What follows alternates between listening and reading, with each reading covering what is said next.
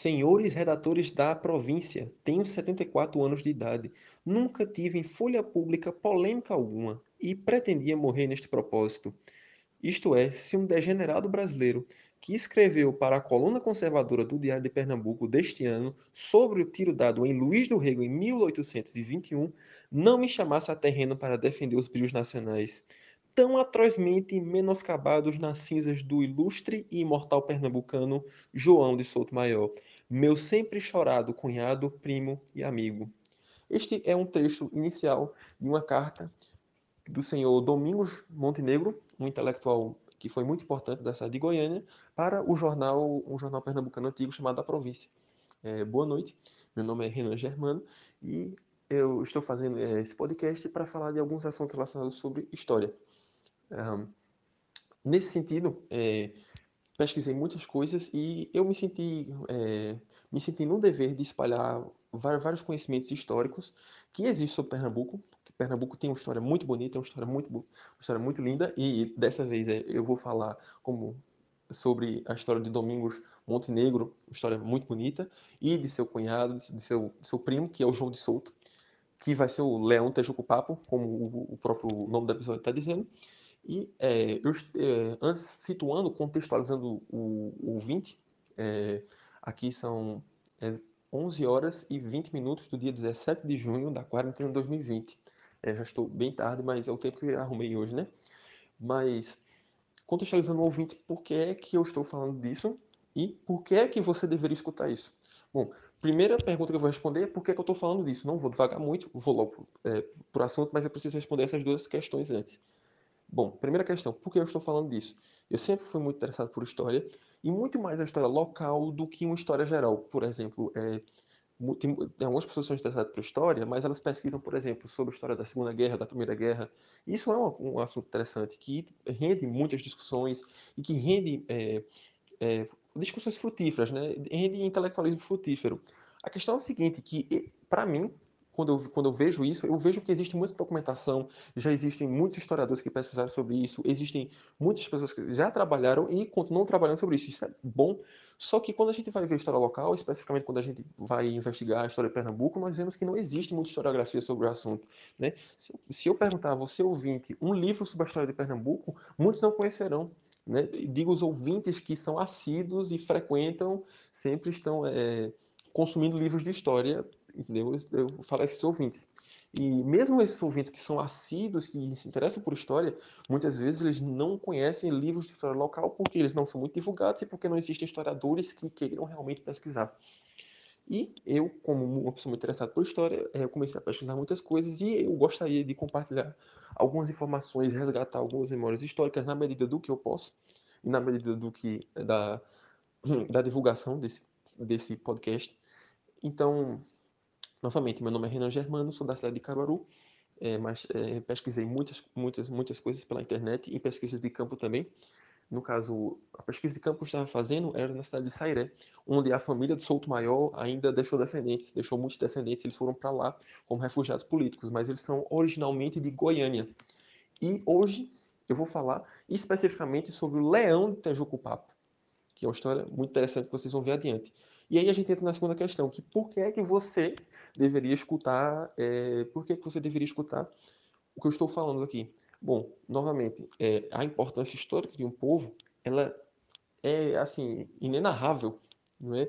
Inenarrável, ou seja, no sentido que você não consegue descrever com palavras a importância histórica, né? É, não, não existe aquela frase que então, é, existe uma frase que atribui a Otto von Bismarck que diz o seguinte: é, que ele teria dito o seguinte: um povo que não conhece a sua história está fadado a repetir os erros da mesma. Isso é uma coisa muito interessante, porque se nós observarmos no caso do Pernambuco atualmente, é, nós estamos com um erro muito grande que foi Paulo Câmara como governador, né? Mas é só brincadeiras à parte, né? Brincadeiras. Mas assim, Pernambuco tem uma história muito interessante, tem uma história muito bonita. No entanto, não existem pessoas assim que se interessem muito e às vezes muitas vezes é elas não se interessam não porque elas são é, porque realmente não tem um interesse histórico, mas muitas vezes porque não existe divulgação sobre esses assuntos. Muito, é, muitas vezes eu é, me ponho a conversar com vários amigos meus, com pessoas mais velhas, e que eles não tinham um certo interesse, eles nunca procuraram saber da história de Pernambuco, mas quando eu começo a falar causos, contos antigos e velhas histórias de Pernambuco, essas pessoas ficam muito interessadas e elas começam a, a querer divulgar aquilo, porque essas, esses causos, esses contos, eles são, são, realmente muito interessantes. Eles cativam as pessoas e eles mostram que Pernambuco ele tem um Pernambuco tem uma mentalidade, perdão, Pernambuco tem um, uma identidade, né? Pernambuco tem uma identidade histórica que, no caso, está se perdendo totalmente. Então, é, eu sempre tive essa preocupação com a identidade histórica de Pernambuco e por isso eu estou fazendo esse podcast. E espero que funcione, espero que tenha uma divulgação. Também espero que você é, tome algum proveito do que você está escutando. Bom, respondendo essas duas questões, a questão de por que, que você deveria escutar e por que eu estou fazendo isso, né? Como eu já falei, estava fazendo pesquisas em Sairé e comecei a descobrir coisas antigas, velhas histórias de Pernambuco. Bom, quem foi o Leão Tejuco Papo? É, o Leão Tejuco Papo, o nome dele é, é, João Francisco de Souto Maior. Né? João Francisco de Souto Maior. Eu vou referir ele como João de Souto, apenas, tá? João de Souto, que era como ele era referido. Veja, é, Pernambuco, ele era um centro intelectual e, e, cultural, né? Existia esse centro aqui em Pernambuco. É, pode ver que, por exemplo, o historiador Otávio Pinto, um historiador pernambucano também, muito antigo já, já faleceu há mais de 60 anos, ele diz que Pernambuco, é, as únicas capitanias hereditárias é, que, que deram certo, tanto economicamente quanto intelectualmente, acho que deram mais certo foram a capitania de São Vicente e a capitania de Pernambuco, né? E ele nota, ele dá vários, vários exemplos disso. Não vou, não vou entrar profundamente nesse assunto aqui, mas quem quiser pode pesquisar mais. Eu sei que Otávio Pinto é um pouco é, inacessível, mas assim, vocês podem pesquisar, deve ter outros historiadores e outras fontes falando sobre por que a capitania de Pernambuco foi mais desenvolvida. Enfim, é, então, Olinda, Goiânia, é, que muitos não conhecem, a cidade de Goiânia aqui em Pernambuco, que deveriam conhecer na verdade, eu vou contar um pouco sobre a história dela, é, sobre a história dela. E, enfim, e existia um centro intelectual, muitas pessoas saíram daqui, vários, vários deputados brasileiros que estavam nas cortes de Lisboa eram pernambucanos, né? Então havia sempre um centro intelectual aqui. Então, quando começou a se bravejar ideias, áreas de independência no Brasil, um dos locais que mais se ganhou é, a aceitabilidade da ideia, das ideias liberais de uma independência no, no país americano, né? uma dissociação com a coroa portuguesa, foi no Brasil, perdão, foi em Pernambuco. Então, um dos, um dos locais no Brasil foi justamente em Pernambuco. Enquanto que no Rio de Janeiro, isso em São Paulo, em Minas Gerais, havia esse sentimento separatista, mas esse sentimento separatista só ia realmente se concretizar cinco anos depois do sentimento separatista que foi é, em Pernambuco. Né? Pernambuco vai fazer uma revolução pernambucana em 1817. Não vou entrar em detalhes sobre a revolução, eu vou falar sobre outra coisa aqui, vocês vão entender. História muito interessante. Gostaria que vocês me acompanhassem. Bom, é, em 1817, é, quando ocorre a deposição do regime do regime real, né? Então ocorre a deposição do capitão, capitão general da, da província de Pernambuco e ocorre toda aquela confusão. E o seguinte, Pernambuco estava sozinho, ele não ganha realmente apoio de outros estados. Então Pernambuco estava lutando sozinho contra o Brasil e contra também Portugal. E vem tropas da Bahia, da, é, é, sobre comando da família Fonseca, que vai ser a família que vai derrubar o Império, né? E também vem tropas do Brigadeiro Lima e Silva, é, que vai ser o futuro Duque de Caxias, ele envia tropas do Rio de Janeiro também para debelar algumas. Perdão, não é o Brigadeiro Lima e Silva, mas ele estava em uma dessas tropas. Eu acho que ele não era comandante ainda. Eu, eu enfim, não, não confio nessa informação, perdão. Mas a questão é a seguinte, que eles enviaram muitas tropas, no caso, tanto as tropas brasileiras foram debelar, as tropas sublevadas aqui em Pernambuco, quanto vieram tropas de Portugal. E o comandante dessas tropas de Portugal era o senhor Luís do Rego Barreto, que ele era um general português que já tinha vencido algumas batalhas durante as guerras contra Napoleão, e ele era um dos gênios militares dentro do exército português. Ele era é, alcunhado de um dos gênios militares. E, então ele vem para Pernambuco, ele traz tropas, regimentos e tudo mais, é um, ele traz um batalhão de caçadores e tudo mais, e ele vem para Pernambuco para debelar. E Pernambuco, ele começa um esforço bélico, começa um esforço de querer justamente querer justamente é, recrutar pessoas. Então, muitos, muitos, na verdade, eles começam a se alistar no exército com 13 anos, com 14, com 15, 16, 17 anos. Então, pessoas muito jovens se alistam. Uma dessas pessoas vai ser o Francisco, é, o Francisco do Rego Barros. É, Francisco do Rego Barros, que ele vai ser o futuro conde da Boa Vista. Outro dia eu posso falar sobre ele, mas ele vai se alistar, o, o, o Boa Vista né, vai, vai se alistar nesse exército, com 15 anos de idade ele, ele já vai estar lá, e uh, ele vai terminar, acaba terminando os estudos dele lá, e também uma das pessoas que se alista muito cedo são quatro irmãos de Goiânia, que eles se alistam muito cedo, eles saem do sítio do pai de Goiânia, e quatro irmãos da família Souto Maior se alistam no exército. Eu vou mencionar esses irmãos. O irmão é João de Souto, que eu já mencionei previamente, João de Souto, José Roberto, Manuel Antônio e Antônio. Pronto. Esses foram os irmãos que se alistaram. E uma observação é que o Antônio ele era padre e ele, ele mesmo ele sendo padre, ele se alistou no exército. E é por isso um dos motivos é, é havia os padres tomaram muita participação na Revolução Pernambucana. Por isso que muitas vezes as, as pessoas chamam a Revolução dos Padres, né? Porque eles foram foram eles que incentivaram as pessoas na frente das igrejas a se reunirem contra a tirania da coroa portuguesa, né? Então, o padre solto, que é como chamavam, é, também entra no regimento para lutar nas, nas linhas de frente. Acontece que, naturalmente, Pernambuco contra o Brasil inteiro e Portugal, naturalmente Pernambuco perde essa guerra, e essa guerra é devastadora para Pernambuco. E aí é que começa a minha história. Aí começa a história que eu queria contar. Bom, é, essa guerra que é devastadora para Pernambuco, muitas pessoas são é, os líderes políticos eles são presos, alguns são mortos, e muitas das famílias tiveram toda a sua fortuna, toda a sua renda confiscada pelo Estado, e as terras das famílias, desses líderes e de pessoas que eram cadetes, alferes, que tinham cargos baixos, até essas famílias é, tiveram suas terras confiscadas pelos, pelo Estado e foram presas, né?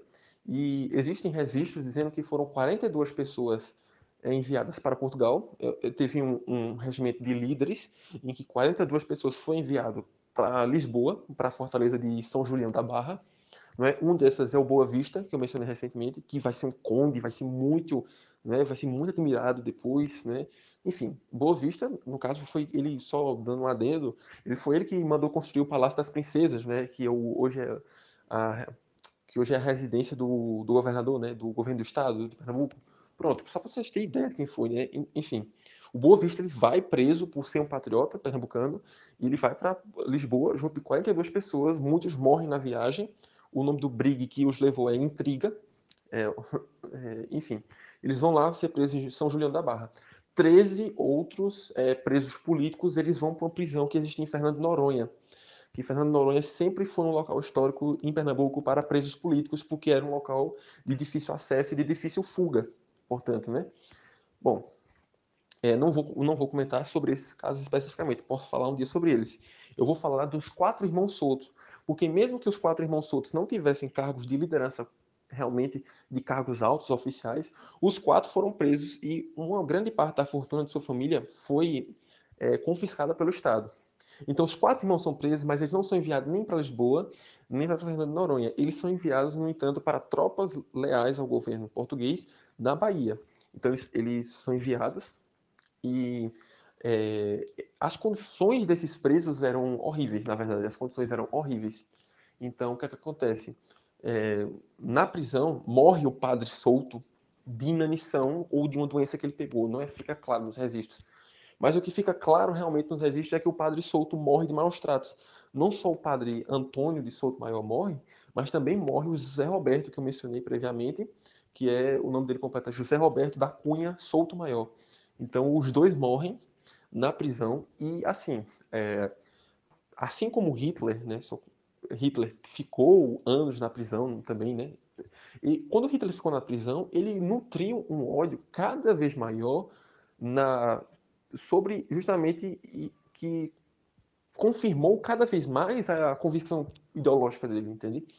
Então, muitos historiadores também apontam que o tempo, o tempo, o período que Hitler ficou na prisão mudou ele de certa forma. Não estou dizendo que se ele não tivesse ficado na prisão, ele não seria ditador, mas que mudou, piorou ele, certamente teve um, impacto psicológico. Assim como também é, eu aponto que em João de Souto teve um impacto psicológico, e João de Souto ele se tornou um homem cada vez mais agressivo, porque ele viu dois irmãos deles morrendo, ele viu toda a fortuna do pai, ele viu muitas terras dele sendo confiscadas, e ele cada vez mais ele cria um ódio para o governo português. E ele promete que se um dia ele sair da prisão, ele irá ele irá retornar a vingança em nome, não da família dele, mas em nome do povo de Pernambuco, em nome dos direitos políticos de Pernambuco. Então, João de Souto, ele sempre com essa ideia. Acontece que um ano e pouco, mais ou menos, é, ocorre um decreto de anistia geral, anistia, no caso, é um perdão jurídico. Então, se perdoa, é, Portugal perdoa todos os presos políticos da Revolução Pernambucana, e quem estava em Lisboa, muitos conseguem votar, outros não, porque, mas assim, o, o governo só liberou, só perdoou, só tirou eles da prisão, mas deixou eles ao léu, totalmente, deixou eles ao léu, por quê? Uh, ele libertou ele da prisão, mas tá, ele tá agora na Bahia, numa terra que ele nunca teve antes, e agora para ele voltar para Goiânia? Então ele teve que se virar. E quando João de Souto volta com seu irmão Manuel Antônio, no caso foram quatro irmãos, só voltaram dois. Né? Então volta João e Manuel Antônio os dois eles voltam e eles veem a família do pai em pobreza, porque a família, a fortuna tinha sido confiscada e até uma parte das terras dele também tinha sido confiscada pelo Estado. Então eles começam a trabalhar na agricultura e é um trabalho muito árduo, e eles sempre nutrindo aquele ódio e ele trabalhando realmente muito é, para poder sustentar, mas ele consegue sustentar até porque ele tinha muitas terras, ele já tinha alguns empregados e o pai dele, ele herdou do pai dele alguns engenhos e tudo mais, então ele consegue sustentar. Acontece que é o seguinte, ele era muito mal visto porque ele tinha lutado na Revolução Pernambucana. E lembra que eu falei que a Revolução Pernambucana era a Revolução dos Padres? Bom, aí que entra outra questão, porque muitos padres também foram presos, executados, ou seja, a coroa portuguesa não tinha nenhum pudor, mesmo que o Estado era oficialmente católico, a coroa portuguesa não tinha nenhum pudor em matar padre, se fosse contra a coroa. Então, é, é, o que acontece é que existia a questão de, da, do padroado português, que eu, é, uma questão muito, muito antiga, eu não vou explicar como, como surgiu, mas basicamente é o seguinte, o padroado português, por isso que a gente chama, é, a gente chama os bispos de Dom, por exemplo, o bispo da minha cidade atualmente é o Dom José Rui é, Lopes Gonçalves, se não me engano, é Dom José Rui Lopes. Então, ele é o padroado, ele é o, ele tem o padroado caruaruense, né? Dom José Rui ele tem o título de padroado caruaruense. É, e o, o, rei de Portugal, por acordo com o Papa, tinha o título do padroado em todo o, o Império Português. Ou seja, ele era padroado é o quê? É a defesa, é a defesa do, do catolicismo naquela região, da religião católica. Então o que, é que acontece? Uh, o rei também, ele invocando o seu direito de padroado, ele investe padres. Aí começa, e, e, então, e, alguns padres, alguns vigários de alguns locais de Pernambuco, muitos não foram colocados lá pela igreja, porque padres que eram muitos padres que eram colocados pela igreja, que eram formados no seminário de Olinda, que era o seminário pernambucano, que estava sendo disseminado muitas ideias liberais, eram contra a tirania da coroa portuguesa. Então, por isso que a coroa portuguesa enviou muitos padres de, do próprio Portugal para lá, para justamente ver se eles conseguem mudar a cultura e a opinião popular. Acontece que quando ele volta, o vigário da paróquia dele é um vigário novo. Veja, eu mencionei que esse pessoal, a família Souto Maior, é de Goiânia não é? Mas não é exatamente de Goiânia. É, é de uma vila de Goiânia, entende? Porque Goiânia é uma cidade grande, tem um centro de Goiânia, mas existe um distrito, uma vila, um povoado que se chama Tejuco Papa, não é? Que é justamente onde é que a gente vai entrar nessa questão agora. E a igreja matriz Tejuco Papa é a igreja de São Lourenço. Aí chama, de, é, chama o local de São Lourenço de Tejuco Papo, né? Então tem uma igreja, tem um largo, tudo mais, né? O largo de São Lourenço. Enfim, acontece que o... eles voltam para lá e eles descobrem que tem um vigário novo. O nome dele é Manuel Alves Calheiros, chamado de Vigário Calheiros. O Vigário Calheiros, na verdade, ele odiava com todas as forças, odiava com todas as forças a família Souto Maior, porque foi uma das famílias que mais se empenhou, tanto financeiramente quanto até eh, se recrutando no exército, foi uma das famílias que mais se empenhou para o sucesso da Revolução Pernambucana que tinha acontecido um ano atrás. Né? Então o Vigário Calheiros ele tem muito ódio, ele tem muita discórdia e ele tenta o máximo possível impedir que essas pessoas, que a família Souto Maior participe, ele usa sua influência eclesiástica, usa sua influência sacerdotal para impedir que a família Souto Maior, para execrar eles da vida pública, entende? Então ele tenta fazer realmente, ele cria muitas intrigas. Uma dessas que, é, que chega para nós através de uma carta de Domingos Montenegro, que eu vou falar quem é no, no, no futuro, é, no futuro, no caso desse áudio, né? E uma dessas coisas que acontecem, uma dessas intrigas que o Vigário Calheiros faz com João de Souto, é justamente uma vez que, ele, que João de Souto estava vindo do roçado e ele veio a cavalo com seu irmão Manuel Antônio. E João de Souto, ele justamente é, chega muito atrasado na missa e ele se esquece de tirar as esporas para cavalgar, porque para cavalgar se usa esporas, né? Ele se esquece de tirar as esporas de, de cavalgar e ele entra na missa com todo vestido, cheio de esporas e tudo mais. Ele entra na igreja de São Lourenço para é, escutar o padre dizer, dizer a missa. Quando o vigário percebe que eles estão ali e o vigário não gosta da presença dele, ele, ele usa a desculpa de que porque eles estão em esporas, eles não deveriam entrar na igreja, que isso é um desrespeito a Jesus Cristo. Então ele diz isso e ele cria toda uma polêmica. Ele não diz privadamente, ele não, ele diz bem público para que todo mundo veja, para que crie uma polêmica, entendeu? E ele diz, ele, o vigário Calheiros é, fala com o João de Souto dizendo que, olha, é, não irei dizer a missa. Ele nega dizer a missa. Ele não vai celebrar aquela missa por causa das esporas de João de Souto. E aí ocorre uma discussão e o vigário Calheiros acaba acusando o João de Souto de ser judeu. Então, e aí João de Souto, novamente, como eu falei, João de Souto mudou um pouco na prisão e ele era um homem muito esquentado. Então ele fica com raiva do vigário e ele ameaça o vigário e diz que, não, você vai dizer a missa. E ele obriga o vigário a dizer a missa. E o vigário realmente celebra, mas ele celebra de má vontade. E naquele momento o vigário jura vingança à família Souto Maior. Ou seja, se o vigário já tinha um ódio ah, nutrido pela família Souto Maior, agora ele tem, agora ele tem mais. Então ele começa a orquestrar realmente, dessa vez, não só a execrar da vida pública, mas a matar. Então o vigário orquestra, na verdade, usa o dinheiro da paróquia dele para matar realmente é, os dois irmãos de Souto Maior que tinha sobrado, que é o Manuel Antônio e o João de Souto. Então ele envia pessoas para poder é, ver a rotina deles. Por exemplo, o Manuel Antônio, é, uma das rotinas que ele tinha é que sempre depois do roçado, ao meio-dia, ele tomava banho no rio Tejucupapo. Né? Por isso que aquela região se chama Tejucupapo, é por causa do rio, entendeu? Então, ele, no rio Tejucupapo, o Manuel Antônio tomava banho toda vez ao meio-dia. Então, quando os assassinos souberam disso, marcaram um dia Uhum. E tudo isso, novamente, tudo isso sendo aprovado e financiado pelo Vigário Calheiros. Então, dois assassinos marcam um dia para encontrar o Manuel Antônio no Rio Tejucupapo e, e eles realmente encontram ele, emboscam ele, que ele estava sozinho, naturalmente ele estava tomando banho, né? ele sozinho, e eles dão um tiro de bacamarte na cabeça dele e o Manuel Antônio morre instantaneamente.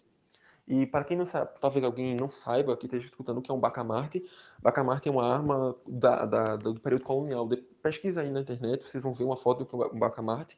Hoje em dia, perdão, hoje em dia se usa muito bacamarte na, nas festas juninas para relembrar da época, enfim, mas para relembrar da época que dos bacamarteiros, que eram as pessoas que, que o bacamarte era a arma mais usada pela polícia, entendeu?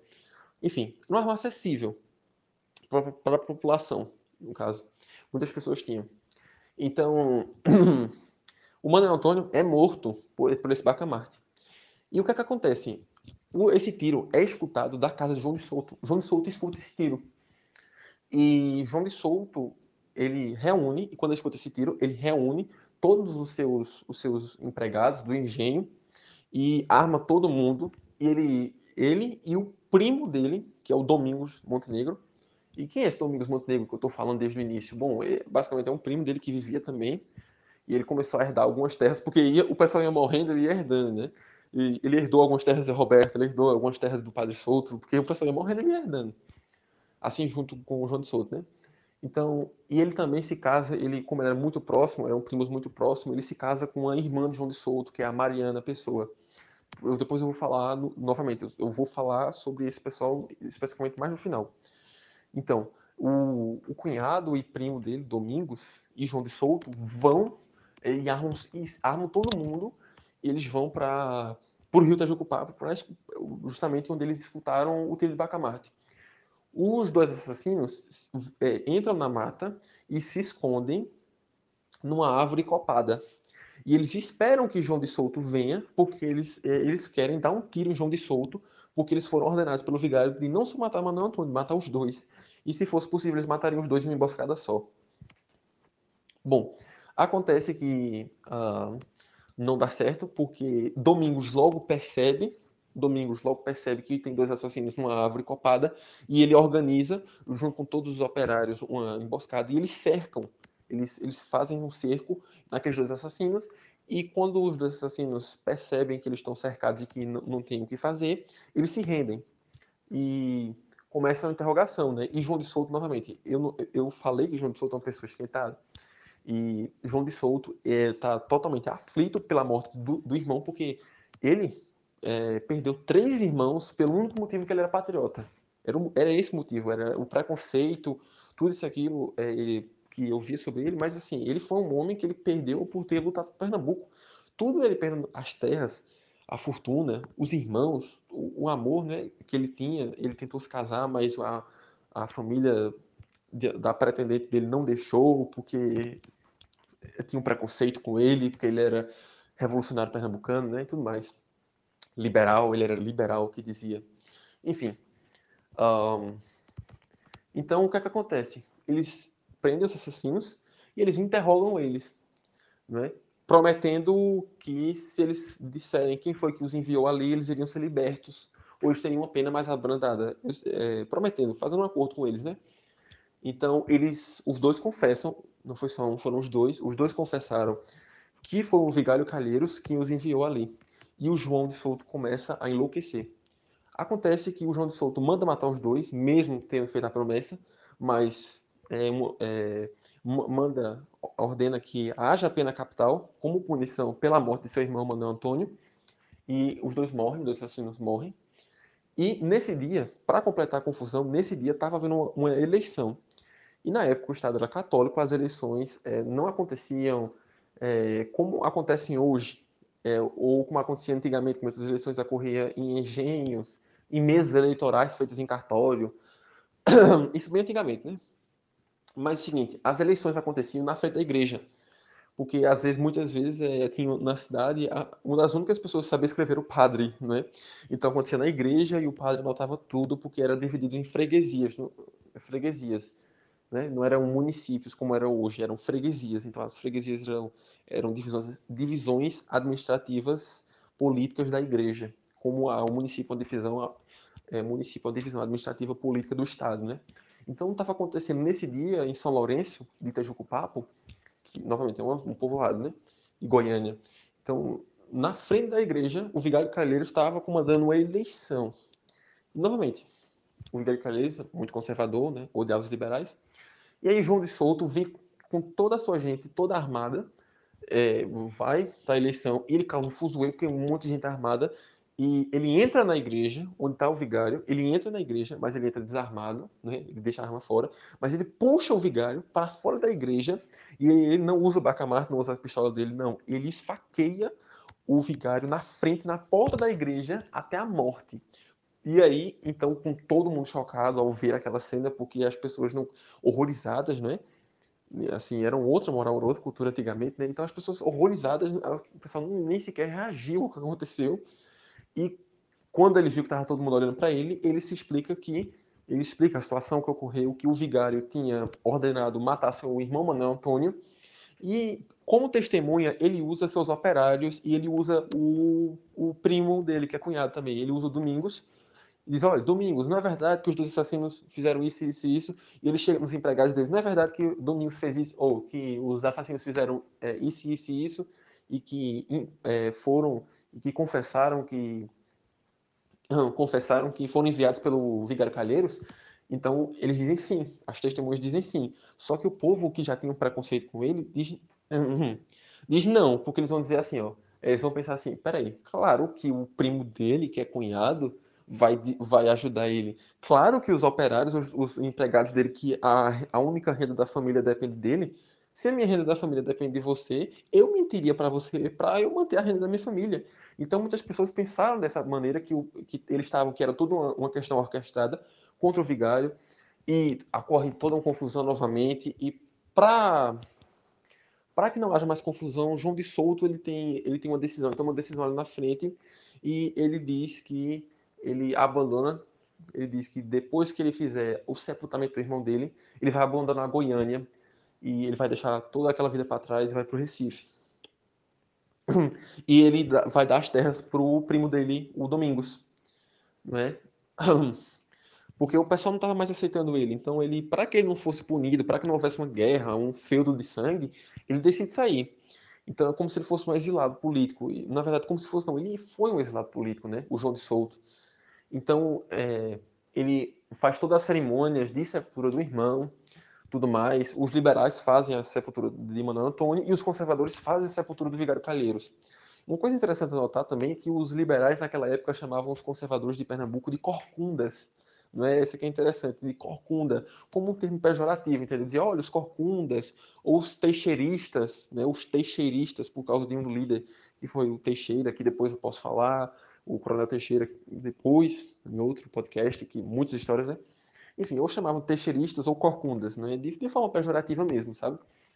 Bom, uh, o que acontece é o seguinte, uh, é que João vai, depois da sepultura do seu irmão, ele despede de todos os seus parentes, é um momento muito triste, e ele dá todas as terras, tudo que ele tinha, ele dá para o Domingos, porque o Domingos também é cunhado dele, então continua na família, ou seja, meio que a família não perderia as terras.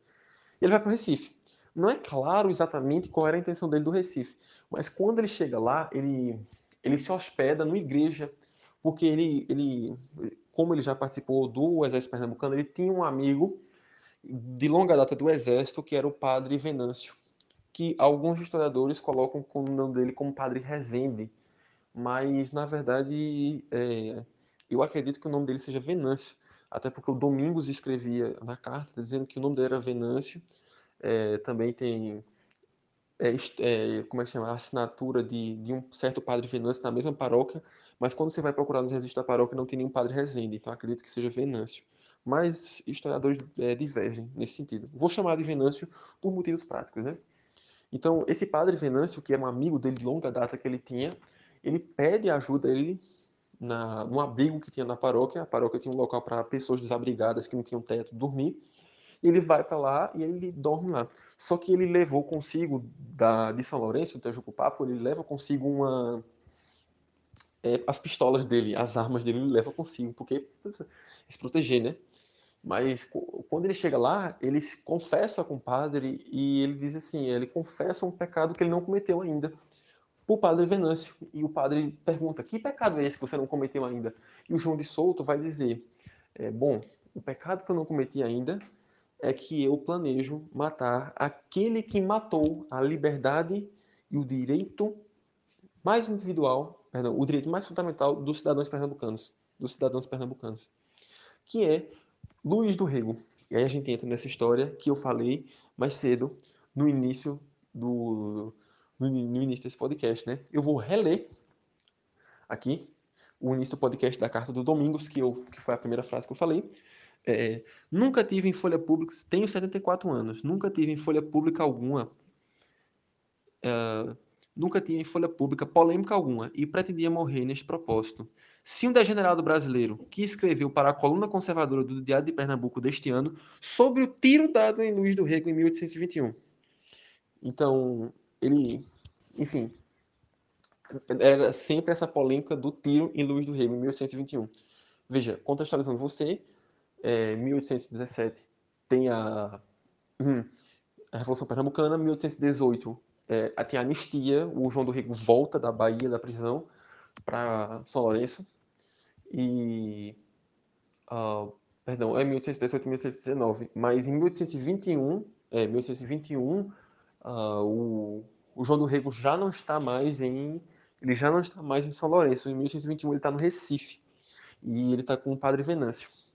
Acontece o seguinte, que ele tem um, um, nutria um ódio pelo general que eu mencionei mais cedo, que era o general Luiz do Rego Barreto, que era o general português, gênio militar, da, da herói das guerras napoleônicas, que ele veio aqui e ele foi o responsável por ter destruído todo tipo de liberdade, todo tipo de prospecto de liberdade que Pernambuco tinha.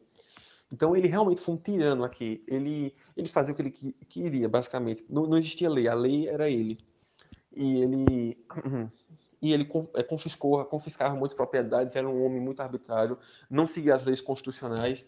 Um, um, dos exemplos disso era como ele maltratava os prisioneiros, só como eu disse, muitos prisioneiros morriam, é, as famílias das pessoas, às vezes, por exemplo, seu irmão ia para a guerra, mas você não concordava com seu irmão, mas você pagava também pelo, pelo, pelo seu irmão, porque eles, é, eles como é que chama? O Luiz do Rego é, e a legislação portuguesa condenava as pessoas de forma coletiva, ou seja, a família inteira. Então, se seu irmão é, se rebelou contra a coroa portuguesa, toda a família dele perdia o direito de herança, perdia, perdia direito de propriedade privada, tudo perdia. Então, isso era uma forma que a coroa portuguesa achava de incentivar, de desincentivar que as pessoas se rebelassem. Tanto porque, vamos, eu vou me rebelar, a pessoa vai dizer, eita, mas tem meu pai, né? Eita, tem meu irmão. Como é que ele vai viver sem as terras? Né? E tem também o, o, irmão dele vai pensar, eita, meu irmão vai se rebelar. Eu não quero perder as terras, então eu vou lá e vou denunciar meu irmão. E aí, nesse caso, que ele denunciava o irmão, ele não perdia as terras. Bom, acontece que Luís do Rego ele vai ser um homem tirano, que ele vai só impor as cortes de Lisboa, a, o vontade das cortes de Lisboa aqui em Pernambuco, e ele é muito odiado por João de Souto. João de Souto odeia ele. E ele vai para o Recife e ele confessa ao padre Venâncio que ele planeja matar o João de Souto com aquelas pistolas. E aí o padre Venâncio diz: Não, você não pode fazer isso, não faça isso, meu Deus do céu. Ele fica chocado. E o padre Venâncio tenta convencer ele, tenta dissuadir. João de Souto não cede, ele não cede nenhuma, é, nenhum conselho do padre Venâncio. E o que acontece? Não cedendo a nenhum conselho do padre Venâncio, o padre fica preocupado. Então ele espera o João de Souto dormir. Quando ele está dormindo, ele pega as pistolas dele, as duas pistolas, e ele põe vinagre nas pistolas, porque as pistolas eram de pólvora né, antigamente, ou seja, se a pólvora tivesse molhada, ela não entrava em ignição, ou seja, a pistola não disparava. Então ele põe vinagre nas pistolas de forma a esperando que João não percebesse esse vinagre, entendeu? E para que desse errado a tentativa de homicídio que ele iria fazer com Luiz do Rego. Então, o João de Souto passa alguns dias estudando também a rotina, assim como os assassinos estudaram a rotina de Manuel Antônio, seu irmão. Ele estuda a rotina de Luz do Rego, ele vê que o palácio em que Luz do Rego vivia, lá no Recife, é, era muito precário a, a segurança, não é? Era muito desleixado a segurança. Então, o que acontece? É, no, no, no, dia que ele, no dia que o Luiz do o João de Souto chega em Recife, ocorre um rebate, ocorre um alarme. Como assim um alarme? É, veja, antigamente, nos sítios, é, haviam muitos oficiais, muitos militares haviam que eles viviam no sítio. E o que era um rebate? O que era um, um alarme, chamava, né? Antigamente chamava rebate. O que é isso? É quando ia um oficial, esse oficial estava encarregado de trazer todo mundo do sítio, ou seja, trazia todo mundo do sítio da Guarda Nacional para o pro quartel-general, né? Então, é porque, assim, só contextualizando, a Guarda Nacional se via por causa que, na época, a sociedade era muito agrária, né? Então, é o seguinte, por exemplo, você, a gente não tinha como fazer um exército. Então, mas você era do senhor dono de engenhos, você consegue, por exemplo, é, angariar 50 membros. Você consegue fardar 50 pessoas e armar elas. Então, você recebia o posto de capitão, dando um exemplo. Ah, você consegue 50, é, 100 pessoas, você recebia um posto major. 150 pessoas, tenente-coronel. 200, coronel. Entendeu? Então, aí iam todos enfim, você recebia o posto na Guarda Nacional, mesmo que você não tivesse, mesmo que você não tivesse qualificação militar, na Guarda Nacional você recebia o posto é, relativo ao, ao, quantitativo de pessoas que você conseguia armar e preparar. E isso era um rebate. Você chamava os oficiais que estavam lá, os alferes, os capitães, os tenentes, todos, eles vinham para o quartel-general com as pessoas armadas e tudo mais. Só que veja, o rebate é uma situação de emergência, né? Entende? Porque toda essa logística que vai ter que fazer tudo, vai ter que acordar as pessoas, tirar as pessoas do sítio para deixar trabalhar e vir para cá. Isso é uma situação de emergência. E João de Souto pensou que estava acontecendo alguma invasão, alguma rebelião, alguma coisa, mas na verdade não estava, o rebate era falso. Descobre-se depois que o Luiz do Rego, ele. O Luiz do Rego vai fazer o seguinte: ele chamou o oficial que morava no sítio, lá perto do Recife, para o quartel-general, para ele dar baixa no serviço dele lá, para que o Luiz do Rego fosse na casa desse oficial e é, adulterasse. Ele, né? ele estava em casa de adultério com a mulher do, do subordinado dele, entendeu? O, o general estava com a casa de adultério com a mulher do, do oficial subordinado dele. E aí, o, quando o, esse subordinado chega, quando esse oficial chega, ele percebe que o rebate foi falso, né? que não tinha nada acontecendo. Ele acha estranho porque ele pergunta ele, eu não quero falar com o general sobre isso, por que, que aconteceu esse, esse caso. E aí o, a, dizem que o Luiz do Rego, na verdade, foi justamente para o sítio onde ele morava. E aí ele volta para o sítio onde ele morava e ele descobre que o Luiz do Rego está na cama com a mulher dele. E ele entra em conflito. O Luiz não, não esperava que ele descobrisse isso. E o Luiz manda matar. Não, não fica claro se o Luiz, o Luiz do Rego mata o próprio oficial ou se ele manda matar. Mas ele, ele morreu de qualquer forma em consequência do Luiz do Rego, né? Então, Uhum. E não só ele manda matar, mas como isso causou um certo escândalo, ele manda apagar esse homem da história. Ou seja, ele manda apagar todos os registros que existiam em relação a esse homem, porque ele não quer expor a imagem dele com nada. Então, até hoje em dia, não existe nenhum registro sobre o nome desse oficial, sabe? Porque esse oficial realmente foi apagado da história. Não existe nenhum registro nomeação, nada. Não existe nada sobre esse homem. Porque, novamente, ele foi apagado da história. Luz do Rego apagou ele da história. Nós só sabemos que ele era um oficial de exército e que ele era subordinado do general Luiz. Só sabemos disso. E isso é um exemplo de tirania. E quando isso chega aos ouvidos de João de Souto, é, ele fica muito bravo, ele fica cada vez pior, não é? Como eu disse, ele já era esquentado, né? Então, ele já era um homem que não cedia, um homem muito resoluto, e ele fica pior. Ele começa a nutrir cada vez mais um ódio contra o general Luiz do Rego, né? Contra o general Luiz. Acontece que ele começa a orquestrar um, uma tentativa de, assassinato. Então, ele entra na secretaria do palácio para verificar como é que é a rotina do general. E coincidentemente, na secretaria, logo na frente do palácio, estava o general fazendo alguma coisa, é, mas ele estava na frente, justamente na porta, na entrada, e no local que era acessível a qualquer, a qualquer público. E João, é, João de Souto, com as duas pistolas armado e preparado, ele saca as duas pistolas e ele tenta atirar. Ele tenta atirar com uma pistola, não consegue. Atira com outra, não consegue. E aí ele olha para as pistolas e aí é que ele percebe que tem alguma coisa de errado. No caso, foi o vinagre que o padre Venâncio colocou que realmente impediu que a pólvora entrasse em ignição. As pistolas não dispararam. Então ele, na hora, quando os soldados tentam, os soldados vão tentar prender ele e salvar o Luiz de Souto e salvar o Luiz do Rego, perdão, o Luiz do Rego. E o João de Souto tenta fugir, naturalmente. Né? O, João de Souto vai, ele foge, ele sai dali e ele consegue fugir numa relativa facilidade, porque, novamente, a, a, a situação da segurança do palácio era muito precária. E aí ele volta e ele fica com raiva do, padre Venâncio também, e aí ele vai para outro local, não, não é bem é, sabido desse local, mas ele manda escrever uma carta para o Domingos, pedindo para que o Domingos venha ajudar ele financeiramente e tudo mais no Recife. E ele começa a usar as conexões que ele já tinha no exército e ele começa a orquestrar realmente de uma forma mais meticulosa um assassinato do Luz do Rego. E ele percebe que toda vez às quatro horas, o Luz do Rego gostava de tomar um ar fresco na ponte da Rua da Boa Vista, não é que era um pouco fora assim do palácio dele. Ele ia, era um pouco desguarnecido isso. Então ele fazia toda vez esse passeio na ponte e tudo mais.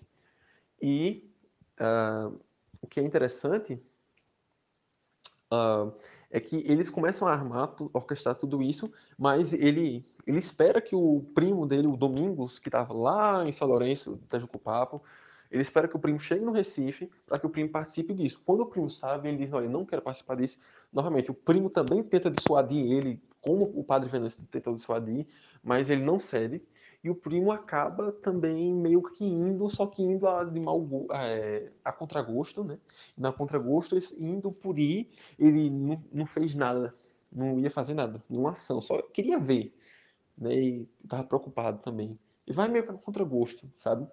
Meio que forçado. Mas é o seguinte, acontece que no dia 21 de julho de 1821, nesse dia, é, ficou, é, ficou se posicionado várias pessoas. É, deixa eu ver aqui. Uhum. Um, um, José Alexandre, que no futuro eu posso falar, que é um natural de Itabaiana, e que Itabaiana também é uma cidade histórica que trouxe várias, várias é, personalidades. José Alexandre, ele vai ficar no, no local do antigo do Recife, chamava Beco dos Ferreiros. E um outro chamado Antônio Joaquim vai ficar na Praça da Boa Vista enquanto João de Souto ficava na ponta da Boa Vista. E se você observar no mapa, esses locais eles meio que estavam meio que cercando, ou seja, não havia por onde o Luiz do Rego ir, de qualquer maneira, por onde o Luiz do Rego fosse, ele teria que passar por um desses locais. E o seguinte, uh, ele acaba passando realmente pela Ponta Boa Vista, só que não de 4 horas da tarde, mas de, de noite. Ele acaba passando de noite, do 21 de julho de 1921. Ele passa de noite e o João de Souto está lá, prontamente esperando. Ele, querendo a glória de ter atirado, ele não deixa ninguém atirar. Ele avança sobre a ponte e atira a queima-roupa em João de Souto. Ou, perdão, o João de Souto atira a queima-roupa no general Luiz do Rego. E dessa vez ele atira com bacamarte e o tiro pega realmente no, nos peitos dele, né? No região torácica, né? Então, só que quando ele percebeu que, na verdade, o, o Luz do Rego tinha dobrado a segurança porque ele temia por sua existência e que muitas pessoas estavam, muitos soldados estavam lhe cercando, ele vê que ele não consegue fugir pelo lado esquerdo nem pelo lado direito da ponte, ele não consegue fugir. Então ele se joga no rio, não é? Então ele se joga no rio para fugir porque ele não quer se entregar. E ocorre todo um tiroteio entre as forças, entre os correligionários de João de Souto e o Luiz do Rego, não é?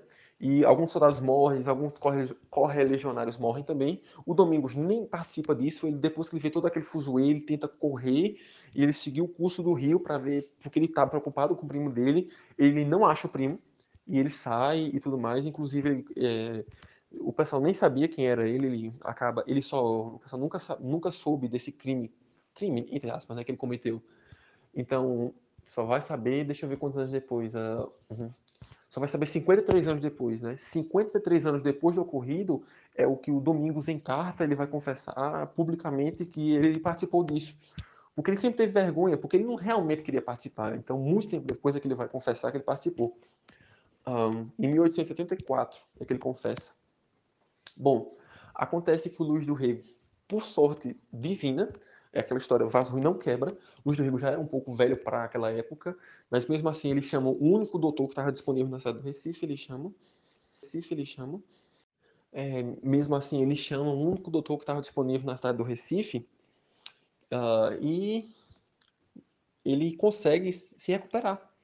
Né? O João do Rego, o Luiz do Rego, perdão, Luiz do Rego ele consegue se recuperar. E, claro, vai demorar um, um certo tempo, mas ele vai se recuperar. Ele uh, não vai morrer por causa desse atentado. Aí acontece o seguinte: um, o que, é que aconteceu com João de Souto após pular na ponte? Existem duas versões. A versão que Domingos conta é que Domingos disse que ele viu que quando ele pulou da ponte, que uma pessoa tinha uma pessoa numa canoa tinha um canoeiro que ele estava passando, e quando ele toma um susto com os tiros, ele faz um movimento brusco, e na hora que de Souto estava levantando, saindo da água para respirar, ele acaba fazendo um movimento brusco e batendo muito forte é, o, o remo da sua canoa na cabeça dele, bate muito forte, e João de Souto é atordoado, e a corrente, a corrente do rio estava forte, e acaba que ele, por causa disso, ele é levado pela corrente. É, o que acontece realmente é que Três dias depois, na Praia dos Coelhos, se eu não me engano, no Recife, o João de Souto, o corpo dele é encontrado. O corpo de João de Souto. E é encontrado, como o próprio Domingos vai escrever, é comido pelos peixes, né? Porque o corpo estava praticamente reconhecível. É, demorou um tempo para reconhecerem quem era o João de Souto e tudo mais, e ele estava morto. E assim, não fizeram autópsia, então não se sabe realmente do que ele morreu, se foi a pancada na cabeça. Domingos diz que foi a pancada na cabeça que fez ele é, ficar atordoado e por isso ele acabou morrendo afogado. Outras pessoas dizem que o, aquela parte do rio era um pouco baixa, então tinha umas pedras que não dava para ver, mas que eram bem, bem próximas. Então, quando ele pulou, ele bateu a cabeça numa pedra e aí ele se atordoou e a água o levou e só três dias depois é que iria encontrar o corpo dele. E essa história abala muito Domingos, porque Domingos tinha perdido quatro primos, a esposa do Domingos teria perdido quatro irmãos, ele, ele vai herdar tudo, ele vai tentar reconstruir a memória histórica da família. Mas ele vai ter muita dificuldade porque o pessoal vai. O preconceito que vai existir com os liberais não vai diminuir. Não, não vai diminuir. O preconceito vai existir com os liberais, muito pelo contrário. Vai passar muito tempo esse preconceito e tudo mais, e onde eles passarem, a família Souto Maior vai ser sempre perseguida. Depois, de, depois é que a gente hum, é, começa a dizer eles como heróis. Então, quando essa notícia começou a se espalhar, a notícia de João de Souto se espalha, é, a, a, população lá em Tejuco-Papo começa a dizer que ele era o leão Tejuco-Papo, ou seja, que ele era um, um, uma pessoa que foi um símbolo de resistência, né, de, de heroísmo, porque realmente o que ele passou, o que ele perdeu, toda a trajetória de vida dele, tudo isso ele teve que resignar toda a vida privada dele porque ele lutou, porque ele foi um patriota, porque ele lutou por Pernambuco. Claro, ele tinha alguns excessos, é, que apontam, por exemplo, teve um, um, frade do convento de Santo Antônio, lá em Goiânia, que o convento de Santo Antônio fica ao lado da igreja Nossa Senhora do Carmo. Então, um frade, que era o Frei João do Amor Divino, um frade carmelita, ele estava pregando, fazendo pregações contra o João de Souto. E o João de Souto, quando sabe, ele pega o cajado do frade e quebra o cajado do frade nas costas dele e diz para ele parar de fazer, parar de pregar contra ele, porque senão é, não ia dar certo, entendeu? Porque senão, é, quem sabe, ele não, ele não teria o mesmo destino que o Calheiros, ou seja, meio que ameaçando ele de morte. Então, assim, é como, peraí, as pessoas não têm liberdade de expressão para falar contra você, João de Souto. Então, tinha esse lado também dele, que muitas vezes era, graças a Deus, ele tinha um primo dele, que era o Domingos Montenegro, que o primo dele refreava, é, perdão, freava, o filme dele freava muito dos impulsos dele, mas ele é conhecido assim como um dos heróis, porque é, eu até entendo o ódio, a forma com que ele, a forma com que ele se desenvolveu ficou assim, é, não foi justamente culpa dele, que foi ele que escolheu esse caminho, essa personalidade é, 100%. Não foi 100% de culpa dele, mas muito também foi devido a essas influências, tudo, tudo que ele perdeu na vida dele. Ele viu as terras da família sendo salgadas.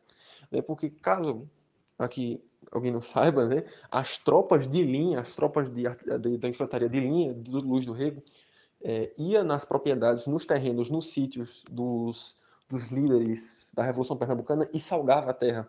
Por quê? Porque quando você coloca sal na terra, não cresce nenhuma planta. Ou seja, eles não só pega, confiscavam a fortuna, matavam sua família, prendiam todo mundo, mas como eles deixavam a terra totalmente inóspita, inabitável. Entende? Então eles salgaram muitas terras de Tajugo Papo que eram da família de Souto Maior, que é uma família que já estava lá tradicionalmente há anos, sabe?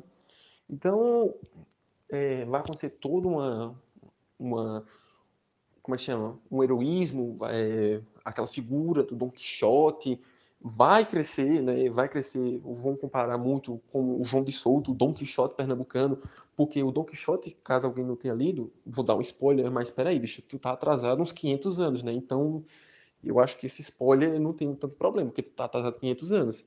Mas é um spoiler contextualizado, tá? Então, eu acho que você deveria escutar. É... O... Por que era comparado ao Don Quixote? Porque o Don Quixote sempre foi uma pessoa que, se você observar, as aventuras dele não, não tem realmente tem um objetivo, mas ele nunca alcança. Ele lutava contra moinhos, ou seja, ele queria. O Don Quixote era meio louco, porque ele, ele desembainhava uma espada e lutava contra um moinho. E como é que ele vai vencer o moinho? Ele não vai conseguir vencer o moinho com espada. Então, mas mesmo assim ele tem um objetivo que é considerado por muitos nobre, né?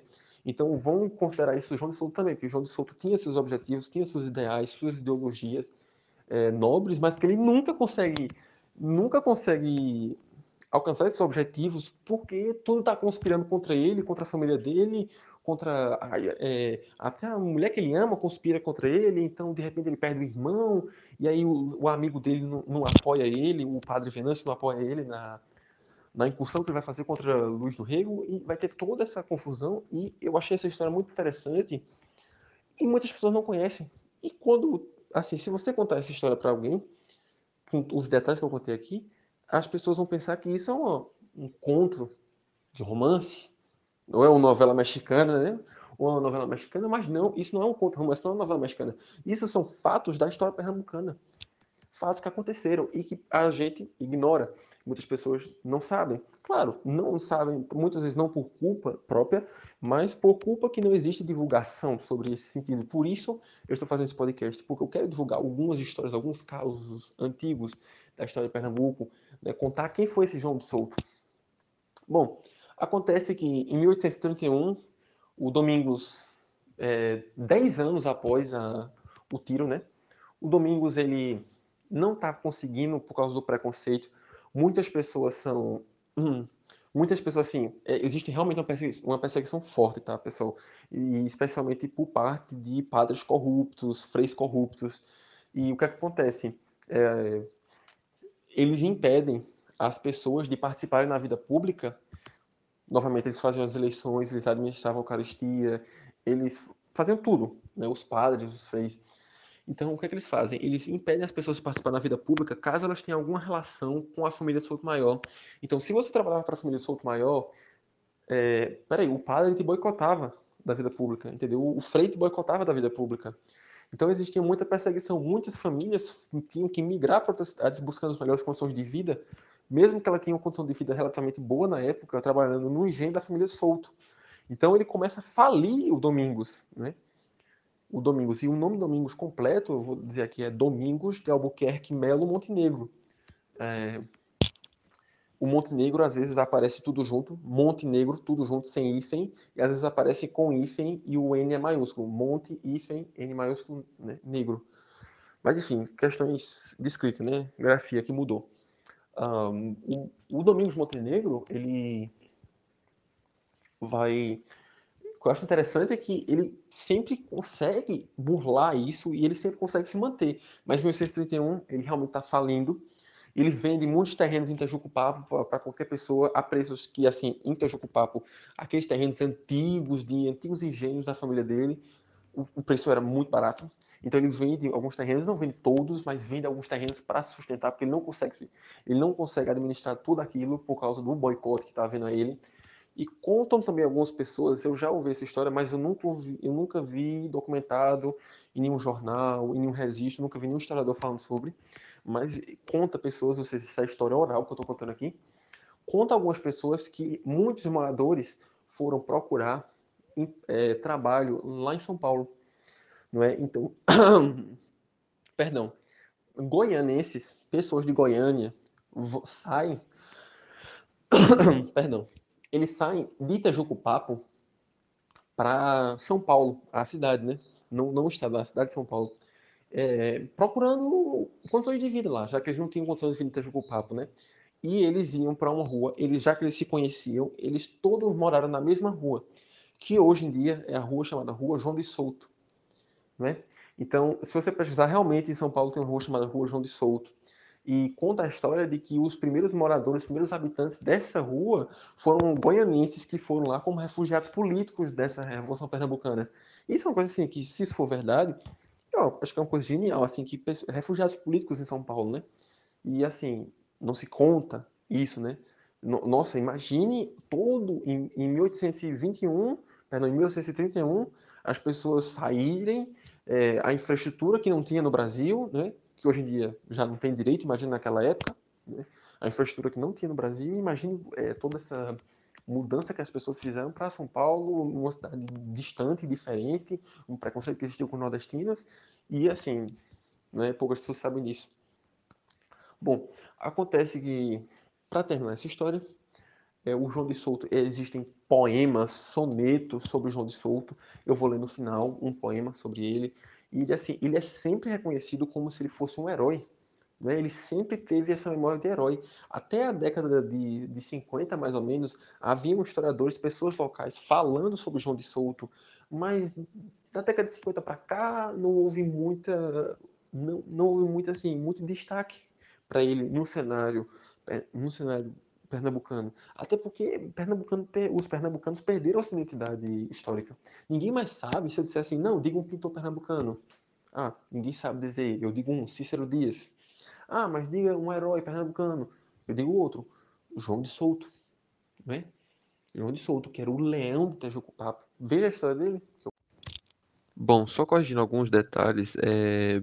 o nome do doutor que estava disponível para é, atender o Luiz do Rego na noite de 21 de julho de 1821, quando ele é atacado, é, o nome do doutor é Francisco de Moraes e Silva, doutor Francisco de Moraes e Silva. Ele morava na Rua Nova, no Recife. Né? E é, também, o, três dias depois, que ocorre no dia 24 de julho, encontram o corpo de João de Souto num local chamado Praia dos Coelhos. Né? O João de Souto ele se joga a ponte, é, só falando alguns detalhes que eu esqueci de falar porque eu não, não, não lembrava, né? Mas eu tinha anotado aqui. É, a ponte ela ficava em cima do Rio Caparibe, né? E ele se jogou lá porque o João de Souto era um bom nadador, então ele achava que ele iria sobreviver. Mas enfim, É, essas histórias eu posso, poderia é, sair contando mais alguns outros detalhes. Teve um momento que eu falei do Boa Vista, que ele vai ser preso na Fortaleza de São Julião da Barra. Um dia eu posso falar sobre Boa Vista. O Muniz Tavares, que era um deputado pernambucano que estava em Lisboa, eu posso falar um dia sobre o Muniz Tavares. Ou eu posso falar um dia melhor sobre a família Souto Maior, o que foi que aconteceu com o Souto Maior após eles saírem de Goiânia e tudo mais, né? O que é que eles vão fazer? É, enfim, eu, mas eu planejo nos próximos episódios, se esse episódio aqui der certo, se vocês estiverem gostando, nos próximos episódios falar ou da família Lundgren, lá que é a família que fundou a cidade de Paulista praticamente, né? Ou da família Lundgren, ou é, uma família sueca que veio para o Nordeste, ou da família, ou perdão, da história de Caruaru, alguma coisa sobre a história de Caruaru, né? Contando algum fato pitoresco, né? Que tem até aquele livro Fatos Pitorescos da História de Caruaru, que eu acho incrível. Bom, é isso. Eu, eu vou é, observar quais assuntos podem interessar mais e eu vou tentar procurar histórias, é, achar alguns registros para poder completar mais, fazer uma coisa mais, mais bem elaborada, tá? Então eu agradeço a todos que tenham escutado é, todo esse tempo aqui. Eu acabei devagando muito e desculpe aí, eu espero que tenha sido de alguma forma produtivo para resgatar certos heróis históricos de, de, de Pernambuco. Uma coisa que é, note-se, é, quando nós dizemos assim, por exemplo, essa pessoa foi um herói, ou, ou a gente faz um status de uma pessoa, por exemplo, não, não quer dizer que, essa, que nós estamos apoiando 100% de tudo que essa pessoa fez. Porque não existe pessoas perfeitas, obviamente, né? Você, sempre que existe um herói, a gente vai ver, por exemplo, quem foi o herói da independência do Brasil? Dom Pedro I. Mas peraí, Dom Pedro I teve um casca Marquês de Santos. Dom Pedro I teve isso, teve aquilo, era déspota, não sei o que, não sei o que, não sei o que lá. Sempre você pode apontar um defeito. Sempre, toda pessoa você pode apontar um defeito. Mas justamente é, quando você reconhece que uma pessoa tem um ato de heroísmo, você não, é, não, não necessita. É, se você reconhecer ele como herói, não necessita que você esteja apoiando 100% dele, não é? 100% do que ele fez. Por exemplo, se uma pessoa que ficou seis meses na prisão, vamos dizer, por ter roubado uma loja, ah, ele roubou, sei lá, um salgadinho numa loja, ficou seis meses na prisão, dando um exemplo. E ah, essa pessoa depois ela vê um prédio em chamas e tem um bebê lá chorando. Ela vai e salva esse bebê. Aí eu digo, esse homem é um herói. E foi realmente, porque esse homem arriscou sua vida para salvar aquele bebê. Esse homem é um herói. Ah, mas você quer, se você está dizendo que ele é um herói, você está apoiando o ato que ele fez lá na loja e roubou, ele ficou seis meses na prisão. Não, eu não estou apoiando esse ato. Claro que esse ato é errado e por mim ele deveria ter ficado mais tempo na prisão. A questão não é isso. A questão é que quando é, atos de heroísmo, quando eu digo que uma pessoa é um herói, não, não é que eu esteja apoiando 100% todas as ações dessa pessoa, mas que ela fez alguma coisa pelo país, pela causa, entendeu? Então, é, no caso de João de Souto, nós temos o caso dos freis do, dos padres que ele matou, que ele era muito esquentado, ele era uma pessoa muito esquentada. Toda vez que tinha uma pessoa assim, que quando você era amigo dele, era aquele tipo de gente assim, você é amigo dele, ele vai até o final lutar ao seu lado. Mas quando ele, ele fica com raiva de você, né? O famoso pegar ar, né? Usando um vocábulo né? vulgar. Quando ele pega ar, aí, né? não, realmente, aí ele fica com raiva. Mas é isso, muito obrigado a todos por ter escutado todo esse tempo, é, por ter é, disposto todo esse tempo. Enfim, eu, eu planejo fazer mais mais podcast de uma forma mais didática e tudo mais. E quem me conhece pessoalmente, é, se tiver alguma sugestão, pode falar comigo também. É, quem não me conhece, pessoalmente, quem nunca não sabe nem quem eu sou, e descobrir esse podcast, é, eu vou colocar um link de contato, ou pelo Discord, ou pelo Twitter, alguma coisa assim, vai estar lá um link de contato. E, enfim, é isso. Muito obrigado, tá? Por ter escutado tudo isso. É, eu tô dando o meu melhor, tá? Até mais.